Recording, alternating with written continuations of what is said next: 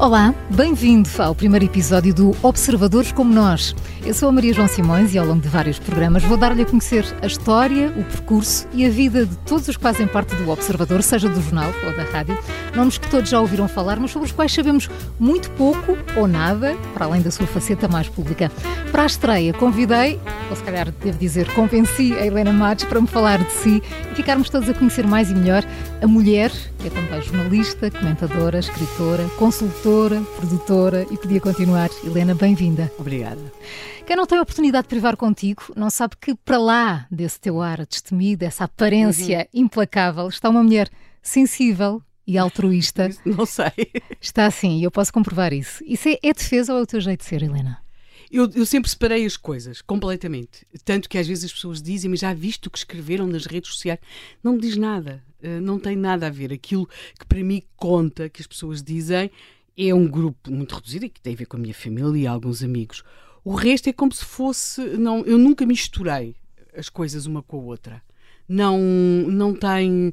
Uh, o meu mundo é o, o, meu mundo privado é o meu mundo privado. Então, então pergunto como é que tu és no ambiente familiar, em privado. Uh, revelas a tua faceta mais mimosa e olha que eu já estou a ouvir ao telefone com os teus netos. não me podes esconder agora. Quer dizer, eu não sei se eles acham que é mimosa, mas quer dizer, é muito. É, é muito. É, o, que, se espera de alguém que é mãe, uh, que é avó, que, que é tia, que, que é filha. E, e, tem a ver com isso. E para eles, eles, uh, aquela outra, eles às vezes dizem: Oh mãe, não faças voz de rádio, porque há aqueles momentos em que se está a falar de qualquer coisa. E, e tu te entusiasmas, não é? Em que te, o tom de voz muda e eles dizem: Não faças voz de rádio. Não sei o que é que eles querem dizer com hum. isso. És de afetos? És afetuosa? Quer dizer, eu gosto muito de algumas pessoas. Não, não, não sou assim de, de gostar de toda a gente, uhum. não. Mas de, há pessoas de quem gosto mesmo muito. Sim. Nasceste a 4 de junho de 1961, na maternidade Alfredo Costa. Como é que era a Helena miúda? A que é que brincavas? Olha, eu, era, eu nasci uma bebê muito gorda, é, muito, fui filha única até aos 4 anos e não gostei nada de deixar de ser filha única. Lembro-me de ter feito aquelas experiências de abrir a barriga das bonecas e meter lá dentro a comida. Isso lembro-me muito bem. É, lembro-me de, de, de, gostar de ver os desenhos animados que havia na televisão a preto e branco, não é? É, havia um que era o Simba, que era um leãozinho branco. Lembro-me ainda, mas mal do que Era mesmo branco, não era por a televisão ser a preto e branco? Não, ele era mesmo branco. Lembro houve um dia que houve um incêndio na floresta. Lembro-me do hum, Carrossel Mágico. Uh, e lembro-me depois daquelas séries juvenis que nós adorávamos, sei lá, Os Pequenos Vagabundos, essas coisas que depois, Robin dos Pós, que começam a chegar. E depois lia, lia muito, eu adorei ler. Lembro Sempre leste muito desde pequenina? Sim, desde que aprendi a ler. Eu aprendi a ler muito depressa quando cheguei à escola. Quando, quando, antes de ir para a escola não sabia nada, hein? mas uh, nada. Uh, mas em dezembro já conseguia ler as letras grandes, a caixa alta, uhum. dos títulos dos jornais. E lembro-me de quando consegui começar a ler os cinco e era difícil, porque a letra era muito pequenina e, e eu também ainda não tinha os apetrechos todos de leitura. E lembro-me de começar a ler. Lembro-me de ler fabulosamente aqueles lanches. Adorava aqueles lanches, aquelas uhum. sandes, aquelas coisas. Tinhas algum diminutivo em criança? Eh, ninguém me trata por Helena, na verdade. És o quê? Lena? Lena. Uh, ou seja, há um mundo, se quiseres, aquilo que separa esses dois mundos é um mundo que me trata como Lena e do mundo que me trata como Helena. Depois havia ainda umas outras pessoas que já não existem que me tratavam por Lenita. Uh, só há uma pessoa, uh, e curiosamente está na Rádio Observador, que sabe disso, porque tinha a ver com as pessoas de Barrancos que me tratavam por Lenita. Tanto quando eu chego aqui de manhã, ela diz-me sempre: Bom dia, Lenita. Olha, e do que é que tens saudades desses tempos? Ai, tenho saudades de, das férias grandes, sabes, de estar na barraca. Nós fazíamos praia à norte uh, e, e lembro-me de estar a ler exatamente livros de aventuras na praia e à tarde a pessoa metia-se dentro da barraca a ler aqueles livros, a comer batatas fritas e bolas de berlim. Que sabem tão bem na praia, não é? Sim, então as batatas e, fritas e ainda hoje. ser uma cesta na praia é uma coisa que não existe no outro lado, porque é o barulho do mar que nos envolve, pois a barraca é um universo fechado. Tenho muita pena do desaparecimento das barracas de praia. e, e, era, sim, a infância, eram as férias em que nós, quando regressávamos, toda a gente nos dizia que estávamos maiores. Foi, foi no liceu uh, que conheceste o José Manuel Fernandes? Eu conheci o José Manuel Fernandes, nós nunca frequentámos o mesmo liceu. Uh, mas frequenta... Foi na altura, não é? Sim, mas frequentámos a mesma organização de extrema-esquerda. E, portanto, e apesar de José Manuel Fernandes não ter assim tantos anos mais do que eu, para a época, quer dizer, com a idade que eu tinha e com a idade que ele, que ele tinha, pronto, ele era uma pessoa adulta e eu era uma gaiata.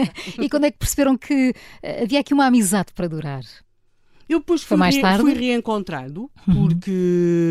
Uh, eu, eu, quis começar a fazer textos de opinião e, e, comecei a mandar textos de opinião. Ah, já estava a escrever para outros jornais, isso não, nunca, não estava a escrever nos sítios onde José Manuel escrevia ou dirigia. E depois houve uma altura que eu achei que as pessoas podiam estar interessadas nas minhas opiniões, ou pelo menos eu estava interessada em partilhá-las. e comecei a enviar para o público do qual ele era diretor. Sim. E como é que foi a tua juventude? Nós estamos na rádio, há algum som uh, dessa altura que associes à tua adolescência? A adolescência, não necessariamente. Lembro-me de ter ouvido a Grândola e ter achado que era uma coisa diferente, mas isto até antes do 25 de Abril. Uhum. Um, Lembro-me de, de gostar, eu era miúda, e lembro-me de gostar de ouvir fado, mas não percebia aquelas letras. Aquilo falava de coisas que eu não percebia. Mas o que é que sentias quando ouvias o fado? Uh, gostava da sonoridade, mas eu não percebia nada daquilo. Uh, aquelas vidas. e tu curiosa, como já eras aquela, na altura, imagina. Aquelas vidas pareciam ser uma coisa muito atormentada. Porque, claro, era uma gaiata e aquelas coisas do, do uh, das canções da Amália, o Barco Negro, aquilo tudo. Eu não percebia nada daquilo. Porque, e dos ciúmes. O Tony de Matos não entendia mesmo, mas achava que havia ali uma sonoridade que me agradava gostava, depois há aquelas épocas, não sei lá, dos poetas andaluces, uh, dos Água Viva. Uh, aqui. Um, Uh, depois nós ouvíamos coisas que não tinham nada a ver com a nossa vivência, uhum. porque éramos uns adolescentes, mas aquilo era coisas muito sérias, seja sobre a sociedade, depois seja como era no caso do fado e de outro tipo de canções. Sobre... Mas era muito o que havia na altura, era. não é? E depois lembro-me, sim, que, quer dizer, que nós na, na, prática também ouvíamos as outras coisas, não é? Uh, sei lá, lembro-me do Zaba. Uh, que, que, era mais importado, não é? Que era muito Sim. importado e que, e que, os jornais portugueses garantiam que não iam ter sucesso algum.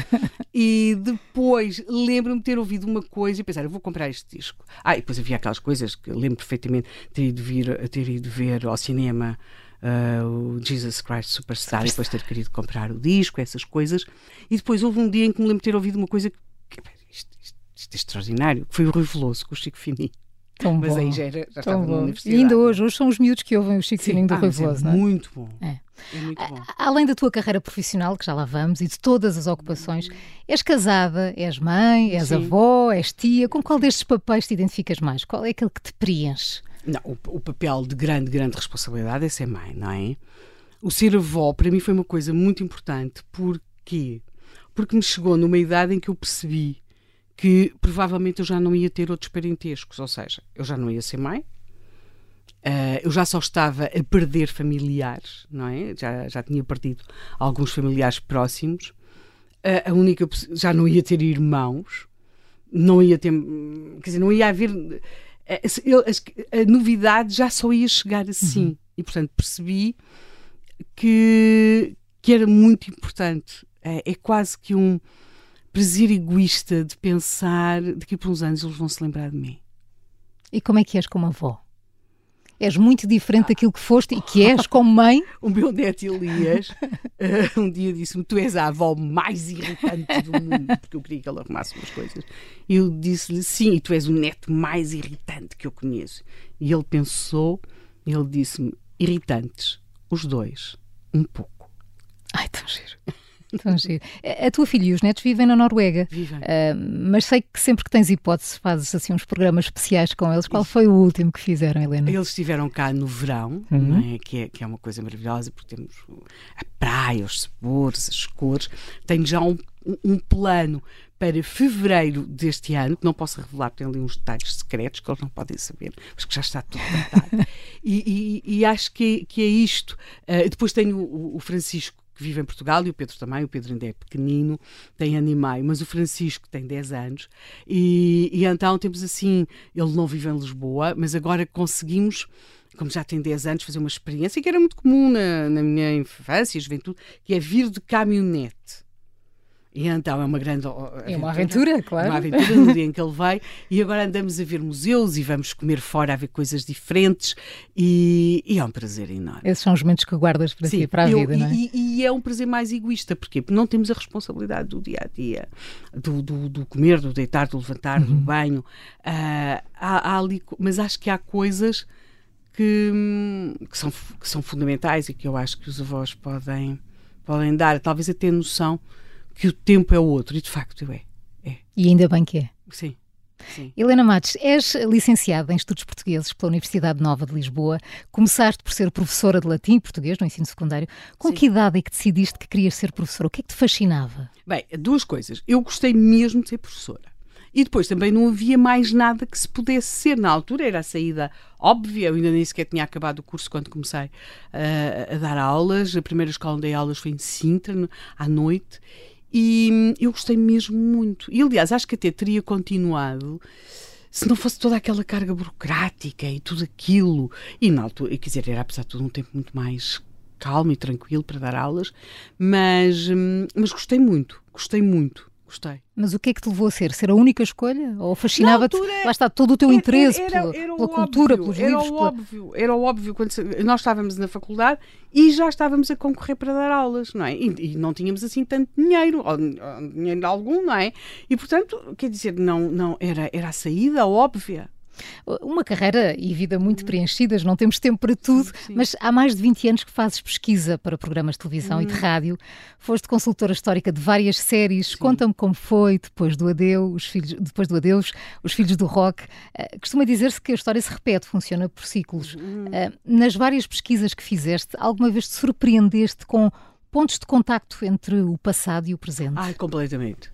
Isso completamente. Há coisas que nós vemos e, e, e percebemos que, que, estas coisas são, dão um, uma certo espírito que é tudo muito transitório. Eu, eu, muitas vezes, quando vejo aqui estas coisas, nós aliás fizemos um, temos feito isso, abordado esse assunto várias vezes no Contracorrente e também nas coisas que escrevo sobre a questão da cultura woke. E eu lembro-me, quando estava a fazer as pesquisas para. Do Deus, sim. Uh, em que havia na altura muito também uma ideia que as pessoas nas suas relações era a questão do amor livre e as pessoas, o amor era livre e as pessoas não podiam sentir ciúmes, mesmo que, que, que, o, que o namorado ou a namorada estivessem com outra pessoa. E, e houve alguém que me disse: uma pessoa estava ali a torcer-se de ciúmes, desgraçado. E, não sem, podia. E sem os poder mostrar. Quer dizer, porque uma coisa é ter ciúmes de uma forma patológica, outra coisa é ver o seu namorado ou namorada a estar a namorar, a namorar com outra e ter de ter assim um ar de quem acha aquilo tudo muito natural e tal, estamos aqui todos, é tudo ótimo. E eles diziam, uma pessoa estava ali a torcer-se por dentro. E portanto eu penso em relação a algumas coisas, sim, que se repetem, e depois houve coisas que, hum, que a pessoa percebe que uh, hoje, uh, ou, ou por exemplo, sei lá coisas que foram tão importantes para nós e às vezes detalhes tão ridículos. Eu lembro-me também que havia coisas como, por exemplo, nós tínhamos de decidir que os personagens da série, quando iam para a praia, já tinham um relógio que lhes permitia estar dentro d'água. Uhum. E, e, e lembro-me de perguntar, ah, mas, mas que horas é que vocês viam quando estavam a tomar banho? E eles falaram, nenhumas mas era muito importante. Era, claro, ter, era para ostentar. Estes, estes detalhes do cotidiano. Foi muito emocionante fazer os detalhes do cotidiano daquelas famílias que tinham vindo de África, uhum. É os retornados, como é, como é que aquilo se geria, como é que era. Houve coisas que nós fomos percebendo, que eu fui percebendo ao longo da, da, da série, como é que eles tinham conseguido resolver. E houve perguntas às quais eu quase não consegui responder. Por exemplo, a altura, um dos jovens atores perguntou-me. Isso amargura-te? Não conseguiste ter resposta? Ah, ah, mas as coisas para as quais não temos resposta, mesmo às vezes, são coisas que a produção manda e diz assim: Helena, preço dos perus vivos no ano de 1970, no mês de dezembro. Quer dizer, e por muito que pesquises, não encontra. Consegue-se. O quilo do coelho, porque se vendiam coelhos, estas coisas, estes detalhes, porque os grandes acontecimentos, está lá tudo. E depois há outras coisas em que nós nunca pensámos e ficamos a pensar, mas afinal não pensei, realmente se calhar havia. Que é, por exemplo, havia uma criança nessa série, depois do Adeus, tinha vindo da África, os pais não tinham vindo. Isto era inspirado num caso real. A certa altura, há um dos atores disse assim: Mas olha, Helena, nesse tempo não havia pedofilia, porque nós punhamos a criança a dormir nos quartos dos adultos uh, e, e, e, nós percebemos como uh, o, nosso, o nosso próprio olhar sobre a realidade muda, não é? Uh, e, e, e, como houve coisas que se calhar nós não pensámos naquela época e não, e não era a questão que se colocava, porque havia uma questão muito urgente, quer dizer, a criança tinha vindo e, e isto era mesmo inspirado num caso real de um, de um rapaz. E, e depois hoje vemos que o olhar que se tem sobre aquilo já incorpora outras Exatamente. coisas e outras preocupações. Helena, eh, tanta pesquisa, como é que tu fazes a tua investigação? Agora temos a internet, mas há uns anos. Não há nada como os jornais. Isto para os jornais, para, mas não é para, para, o grande jornal, não é para o grande artigo político, não. É para Lisboa à noite, as crónicas dos crimes, as crónicas do dia a dia, as compras do mês, as entrevistas às donas de casa. Por exemplo, se nós quisermos falar sobre aborto nos anos 20, princípio do século 20, 30, 40, como é que se fala? Não havia oficialmente uhum, notícias claro. sobre aborto. Vamos às crónicas de Lisboa à noite e percebemos que uma mulher ficou abandonada a esvair sem sangue na urgência do hospital. Já se sabe o que é, não é? Uh, pronto, aí, ou então percebemos que há uma rede de mulheres que são presas por uh, bruxaria. Porque, uh, e depois, no meio das bruxarias e das mesinhas, vêm também as práticas abortivas, por exemplo. Percebe-se muito aí. Helena, tens algum exercício para, para, para memorizares tanta coisa que já pesquisaste? Não. Eu só há uma coisa que eu não memorizo, que são rostos. Eu memorizo páginas inteiras de jornal. Eu memorizo vozes. Vozes não esqueço. Mas rostos pode tem já acontecido situações embaraçosas. Que é estar assim 5 a 6 minutos a falar com alguém. Se tiver o meu marido por perto, é bom porque ele acaba por saber e diz-me. Uh, mas geralmente posso ter ali momentos. Depois, a certa altura, a voz pode é pode ajudar. Pode ajudar, mas rostos nada. Agora, páginas de jornal têm uma memória em PDF. Helena, és autora de livros. Sim sobre Salazar, a propaganda, sobre Portugal na Primavera Marcelista, nos uhum. Filhos do Zip Zip e ainda Este País Não É Para Jovens, em coautoria com o José Manuel Fernandes. Levaste à letra este País Não É Para Jovens e agora tens os filhos fora do país, a, a, filha fora do país. Custa-te a distância ou custava-te mais a falta de oportunidades e os maus salários a que poderiam ficar condenados ficassem é, cá em Portugal? É assim, uh, eu acho que não se pode comparar o que é a imigração hoje por muito, sobretudo o que representa para o país da perda uh, em termos geracionais. Há quanto tempo é que a tua filha está na Noruega? Uh, a primeira vez que foi foi há 10 anos. Tinha a minha neta uhum. Laura dois meses.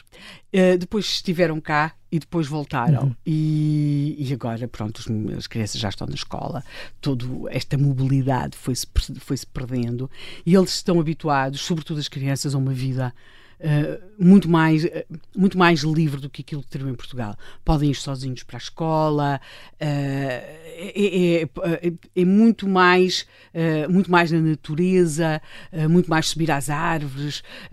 portanto, há ali um lado que eu acho que neste momento seria dificilmente compatível para eles em Portugal. Uh, este lado da natureza e também da segurança, não é? Uhum. Na verdade, uh, o Elias vai... Embora digamos sempre que Portugal é um país seguro, Sim, não é? Mas é um país não... seguro, mas nós temos, nós vamos depositar as crianças à porta da escola, uh, nós não os deixamos subir às árvores, nós temos medo e ali há um lado, se quisermos, mais selvagem de alguma forma, que eu acho que eles teriam dificuldade em adaptar-se cá. Agora, o que eu acho. É e falavas sobre a imigração, que é hoje o que era.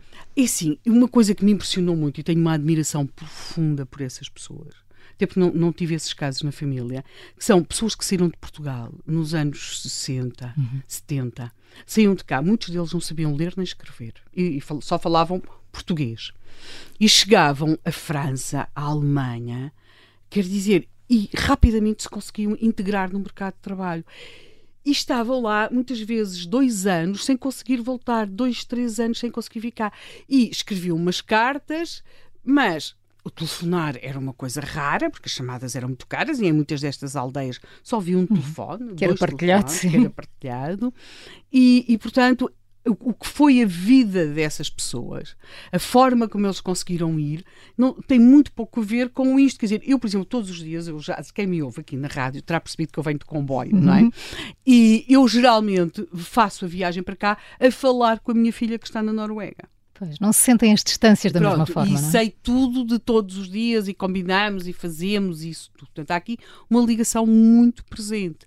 É, é completamente diferente ter a família imigrada no tempo do WhatsApp do que no tempo Claro. em que se mandava um bilhete postal ou uma carta, não é? Eh, Pegando no mítico Zip Zip Uhum. de Carlos Cruz, Raul Solnado, Fialho Gouveia, foi um programa que marcou Uhum. toda uma geração e a história da televisão. eh, Para além do bom humor, havia muita controvérsia, eh, foram pisadas e ultrapassadas várias linhas vermelhas. Portugal estava em mudança, Salazar já não estava no poder e vivia-se o início Mas da Primavera contar-te que Marcelista. eu achei mais delicioso. Conta-me. Que é, eles a certa altura dão coisas às pessoas, tinham esses patrocínios e não sei quantos, dão coisas às pessoas. E a certa altura vão dar uma máquina de lavar roupa, que era uma coisa para aí Não é, bastante interessante, não é mesmo? Muito interessante.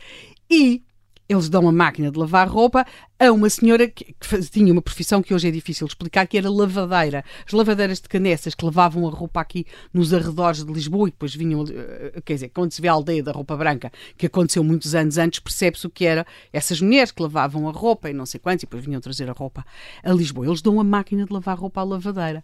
E ela era uma mulher divertidíssima, engraçadíssima, e diz qualquer coisa que era isso agora é que era ser, ou qualquer coisa assim, porque eu não tenho eletricidade. Vivia Vejam bem. e como é que se pode perceber que isto aconteceu no programa? Não vendo o Zip Zip, porque há muito poucos eh, excertos do Zip Zip no arquivo RTP, mas era lendo a crónica que o Mário Castrinho, crónica de televisão, que o Mário Castrinho fazia.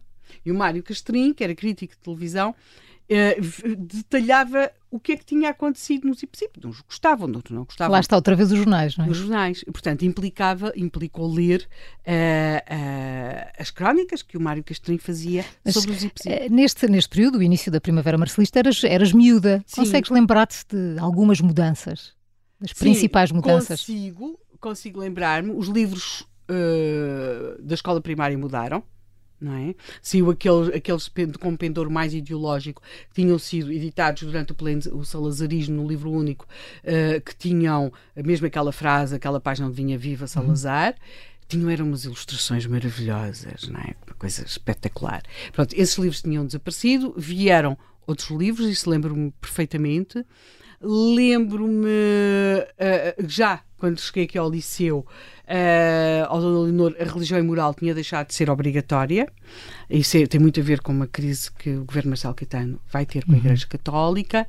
Eh, Lembro-me de. Há algumas coisas que se dizem que não eram rigorosamente verdade. Por exemplo, que as meninas não podiam usar calças, portanto, de usar calças. É uma pessoa muito friorenta. Pois sabemos. E, e, portanto, claro que, que, que vinha de calças, quer para a escola, o colégio particular em que estudei, quer depois aqui para a escola pública, para, seja o Dona Leonor ou antes disso, a Marquesa da Lorna. L- Lembro-me de haver, o, ouvir as conversas, de haver alguma esperança. Uma esperança que as coisas mudassem, até porque havia um grande crescimento económico. Isso, Sim. isso era muito evidente, não é? As pessoas viviam mal, mas dentro do mal viviam muito melhor do que aquilo que tinham vivido. E, e lembro-me sim de haver alguma esperança. E depois lembro-me do 25 de Abril, até porque É isso que eu te ia perguntar. Tinhas 12 anos. eu vivi Teve ao colégio militar. E como vivia em frente ao colégio militar. Portanto, teve um impacto direto na tua Sim, passagem ali portanto, para, os para a adolescência. carros- os, os- os carros militares, aqueles carros os chaimitos, como nós chamávamos, não sei. Nós temos sempre aqui esse problema quando há os Hum. Terminologia. guerra, Estamos a chamar carros, se devem chamar tanques, pronto, seja o que for, nomeadamente aquele em que seguiu Marcelo Caetano. Eh, e portanto eles pararam em frente ao colégio militar, porque os militares saíram e lembro-me de terem ido abraçar uns aos outros, aquelas coisas, não é? E que impacto é que teve na, na tua transição para a Ai, teve- adolescência? Teve, um, um impacto total, não é? Porque, eh, pronto, rapidamente eh, os liceus ficaram em, em estado de sítio, ainda não tanto em 74, mas depois 74, 75, e de repente há todo um mundo que nós descobrimos. No meu caso, eu tive uma extraordinária simpatia por umas organizações de extrema-esquerda, que, de- com as quais depois, rapidamente, também foi muito difícil compatibilizar os hábitos burgueses que nós tínhamos. Sei lá, eu gostava de Fórmula 1, eh, de ver, não é? Ainda gostas? Eh, hoje em dia uh, vejo me- menos, mas lembro, até porque vi, vi lembro-me que vi alguns acidentes e aquilo, mas, mas gosto. Eu, eu, eu, eu guio muito mal, mas gosto de, de ver na televisão as corridas de automóveis Não digo que tenha visto alguma recentemente, mas, mas gosto, sim. E sim. falávamos eh, de liberdade. Já, já foste impedida de dizer aquilo que pensas? Exatamente. Na tal organização maoísta, que aliás levou à minha expulsão. Porque... Precisávamos de dois programas, Helena, dois. E depois, no, nas restantes circunstâncias, as pessoas falam muito e às vezes os ouvintes aqui dizem é preciso muita coragem. Quer dizer, hoje em dia, eu acho que hum, eu tenho dito sempre aquilo em, em que acredito. Uh, provavelmente, provavelmente não, certamente, nem sempre acreditei nas coisas mais sensatas e razoáveis e felizmente que algumas delas não se E tens esse poder de te autocriticar, fazes claro, esse exercício. Claro, então, se, se uma pessoa... Uh, é, é, isso que é crescer e que, é, e que faz parte da vida, não é? Agora, é claro que houve momentos em que se não tivesse dito determinadas coisas, a minha vida profissional poderia ter sido de outro modo. Mas ela como eu não estou nada Mas era isso que eu te ia perguntar, ela, se gostavas que tivesse sido era até bom, não é? ah, ah, ah, e por falar nisso, na tua opinião, antes que escreves artigos para vários meios de comunicação, uhum. No Observador, os teus textos são dos mais lidos e que geram maior número de comentários e críticas. Uhum. Lembras-te daquilo que suscitou maior reação? Eu, uh, aqui no Observador, uhum. uh, tem havido vários. Nem, curiosamente, às vezes não são aqueles que nós esperamos, é? Às vezes não Ou são. seja, quando estás a escrever, pensas, isto provavelmente vai gerar. Tu pensas sim, nisso quando estás sim, a escrever? Sim. Uh, lembro-me que houve um uh, que está, aliás, associado a um momento uh, complicado para mim. porque naquele mês o meu pai estava muito doente, aliás, uhum. acabou depois por morrer, e eu pensei: não, eu não, não vou escrever, não quero escrever. E depois acabei por escrever. E, e, de alguma forma esse texto acabou, não, não era sobre um pai, era sobre um facto político, uh, penso que era sobre Cavaco Silva, e acabou por gerar muitos comentários. E hum, lembro-me uh, de, de, alguns assim, às vezes não são mesmo aqueles que nós esperávamos que suscitassem reação. E lês os comentários que escrevem? Alguns, sim. Alguns, não, alguns não. Começo a ler, leio, vejo as observações. Um, Lembro-me quando escrevia no Público Now, estas coisas que, sobre as quais vão escrevendo também mudam. Houve uma altura que se escrevia imenso sobre o conflito israelo-palestiniano, uhum. sobre Israel e não sei o quê. E lembro-me que havia Uh, nos comentários aquelas coisas, já recebeste o cheque da moçada. E, e o, na altura havia até um colunista que também tinha uma posição uh, para o Israel, uh, que é o meu caso também, e, e, ele, que era o Ferreira Fernandes, ele dizia: o cheque da moçada ainda não veio. E pôs isso mesmo num, num, num, texto de opinião: o cheque da moçada ainda não veio. Sim, essas coisas, quando as pessoas têm teorias da conspiração, ou porque é da CIA, ou porque é da moçada, ou porque agora é a questão da central de comunicação. Uh, portanto, mas a realidade é sempre mais. A realidade é tão, é tão complexa que nós não precisamos de inventar nada. E que impacto é que tem essas críticas quando vai escrever o artigo seguinte, o Nenhum. artigo da opinião seguinte? Nenhum. Faz um reset? Não e... tem nada a ver, que eles estão a... não tem nada a ver. Ah, isso não, isso não me apoquenta rigorosamente nada. Quer dizer, eu acho que Dizer, as pessoas não podem pensar que vão fazer opinião, é pensar que é para ser em Miss Simpatia. Claro. Para ser em Miss Simpatia, o campeonato é outro. é? é mesmo outro. Existe algum tema sobre o qual tu consideres que se fale menos na comunicação? Há coisas sobre as quais não se falava e depois, quando se fala, se torna obrigatório falar.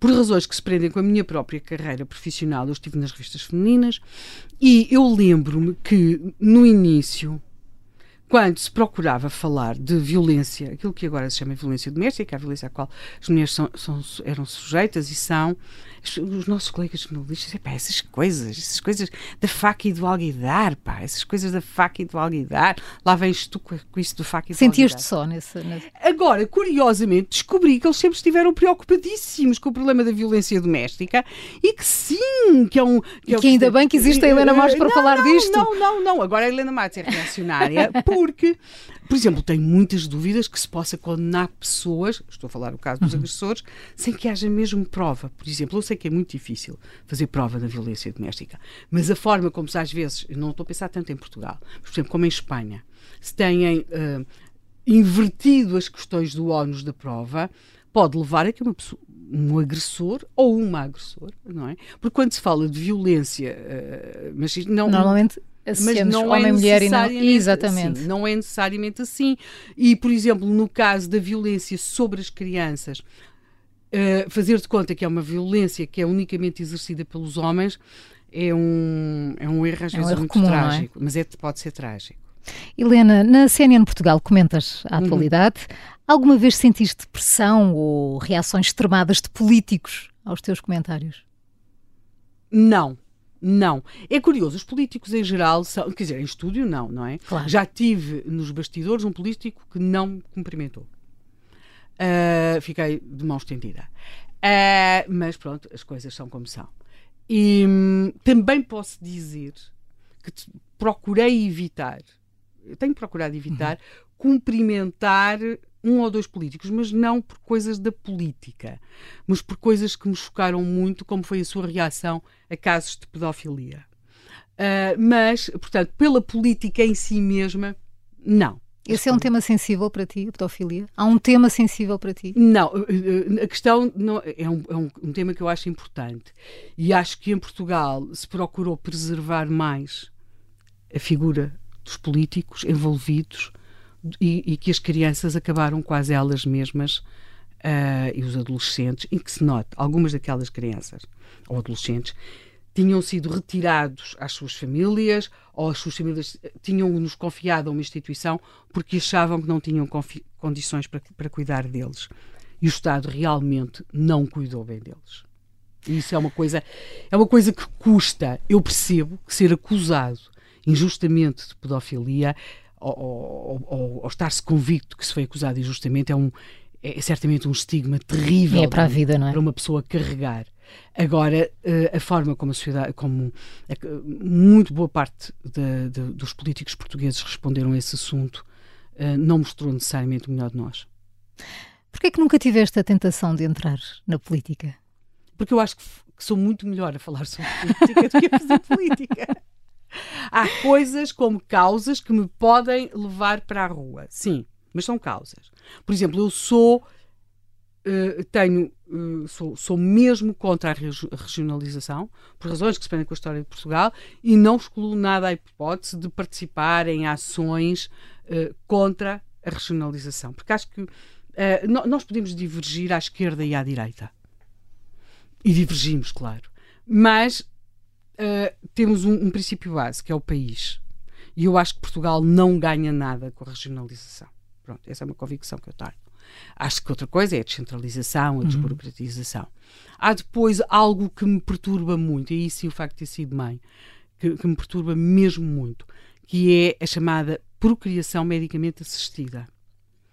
Eu acho, eu se não tivesse sido mãe, não tinha sido.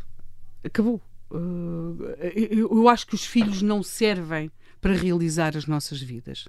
Não podem servir ou as nossas vidas estão realizadas, ou então não podemos é, é, pedir muito e esperar muito, até porque os filhos têm fases maravilhosas, têm fase maravilhosa do bercinho, do fatinho, do, dos lacinhos, dos fatinhos, tudo aquilo é, é parte cor-de-rosa. A fase sim. em que eles comem papas, e depois em que eles dizem mamã, em que eles dizem, como disse um dos meus filhos, eu, eu se pudesse ir buscar um bocadinho da lua para te dar, Ai, e uma pessoa perdoa tudo, tudo as maldades, aquelas coisas todas, mas depois têm, fazem que são muito difíceis de gerir, não é? Em que uma pessoa quase pensa, quer dizer, eh, onde é que fica a Santa Casa da Misericórdia para levar esta criatura?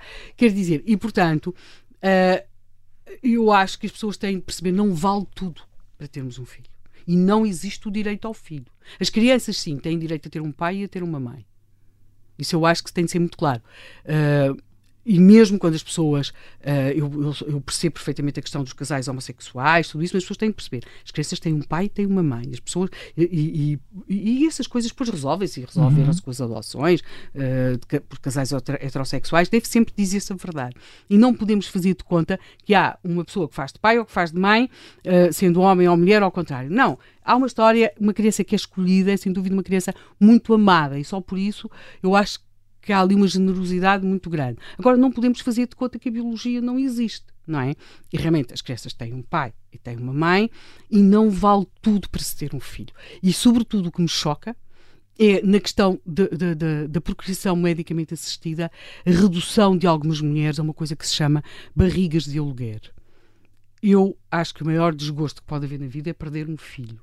Mas tenho a certeza que se, que se eu tivesse tido de entregar alguns deles, alguns deles, se eu tivesse tido de entregar naquele momento em que eles tinham nascido, no pós-parto, é alguma coisa completamente diferente. Tenho certeza que tinha endoidecido. Helena Matos, na rádio divides o Contracorrente com José Manuel Fernandes. Tens também, como disse antes, os artigos de opinião no jornal. Como é que surge o Observador na tua vida?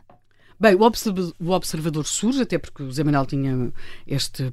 Tinha, a certa altura, né, ele tinha saído do público, havia projetos para fazer outras coisas, havia muita convicção que se podia fazer alguma coisa online. O Zé Manuel lançou-se nesse projeto e, portanto, desde o início, que era para mim claro, até porque eu também tinha sido.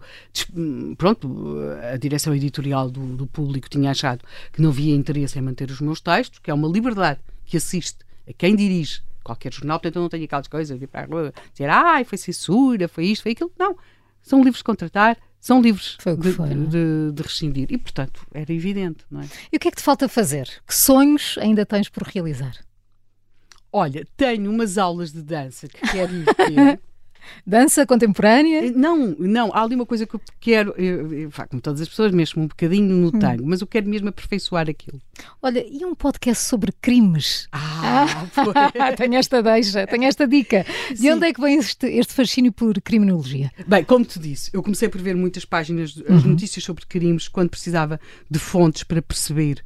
Para as perceber, por exemplo, uh, a violência sobre as mulheres, uh, seja exercida pelos homens, pelos maridos, pelos pais com quem uh, a violência muitas vezes resultante dos abortos, todos clandestinos que elas faziam, uh, ou por exemplo percebem-se outras coisas. Se há uma mulher que é morta numa casa de hóspedes e de repente tu percebes que uma casa, uma casa de hóspedes pode ter 13, 14 pessoas a viver lá dentro, ou seja, viviam duas, três pessoas por quarto e a dona da casa vivia na sala. Isto dá muito conta, isto dá mais conta das condições de habitação, ou da falta dessas condições, muitas vezes, do que não sei quantos estudos sobre a habitação. É? Tu, tu percebes ali. Portanto, e depois eu acho que o crime, o crime este crime faz-nos uhum. entrar na casa das pessoas, nas suas decisões.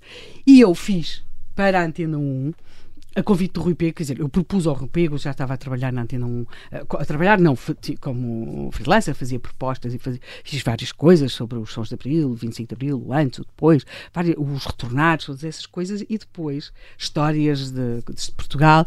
Eu propus uma série sobre crimes, o Rui Pego Uh, com quem eu tinha começado no Correio da Manhã Rádio a fazer um programa sobre ambiente. o Rui Pega achou estranho, mas acreditou que podia funcionar e funcionou. Funcionou muito bem. Uh, e, e, eu quero fazer uh, aqui crimes. E foi para fazer crimes que eu vim cá. eu sei.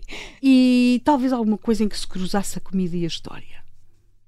Helena Matos, Obrigada por Obrigada, teres aceitado eu. o meu convite para esta estreia do Observadores como nós. Vale a pena dizer que nós nos conhecemos nos bastidores. É verdade, do, televisão, eras tu, tu produtora e coordenadora tu do Às Duas por Três na SIC. Na SIC. Obrigada, Helena, por nos permitires a todos uh, conhecer a Helena para além da comentadora, Obrigada, da jornalista, eu. autora, produtora, colunista. Gostei muito, Helena. Eu também. Obrigada. Eu sou a Maria João Simões, obrigada pela companhia. Até ao próximo Observadores como nós.